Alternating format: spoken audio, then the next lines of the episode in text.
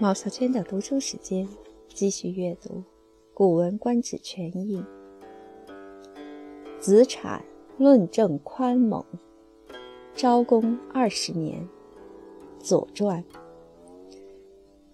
正子产有疾，谓子太叔曰：“我死，子必为政。唯有德者，能以宽服民。其次，莫如猛。”夫火烈，民望而畏之，故咸死也；水懦热，民遐而玩之，则多死也。故宽难，及数月而足。太叔为政，不忍猛而宽。郑国多盗，起人于还服之责。太叔悔之。曰：“吾早从夫子，不及此。兴屠兵以攻还服之道，尽杀之，道烧之。”仲尼曰：“善哉！政宽则民慢，慢则纠之以猛，猛则民残，残则失之以宽，宽以济猛。”蒙以济宽，正是以和。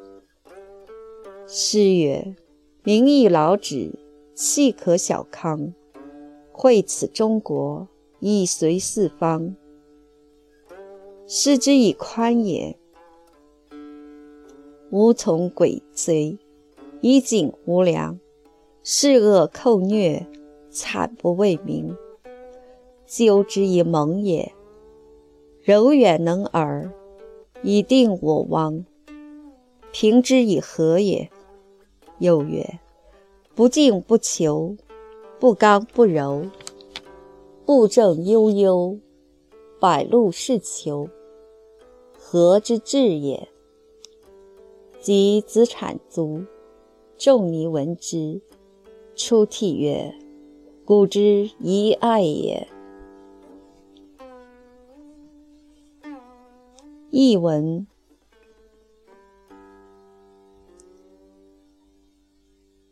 郑国的子产有病，对子太叔说：“我死了，您必定执政。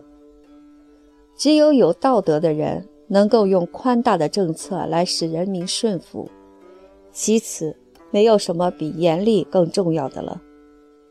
火猛烈，人民看见就害怕他，所以。”很少死于火，水软弱，人民就会轻忽而去玩弄它；死于水的就多，所以采用宽大政策是不容易的。子产病了几个月，死了。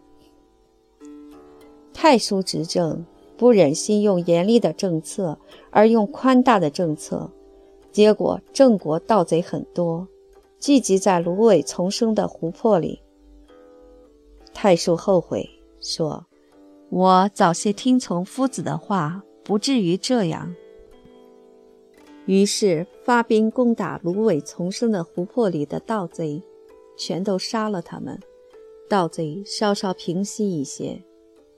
孔子说：“好啊，施政宽大，人民就轻慢；轻慢了，就用严厉来纠正。”严厉了，人民就受残害；受残害，就再施行宽大。宽大用来调剂严厉，严厉用来调剂宽大，政治因此平和。《诗经》说：“老百姓也很辛劳了，可以稍微安康些了。”恩赐给京都人民，用来安抚四方国家，这是施行宽大的政策。不要放纵诈骗的人，要约束不良的人，要制止侵夺残暴，不怕枉法的人。这是用严厉去纠正他，安抚远方，柔服境地，来安定我王。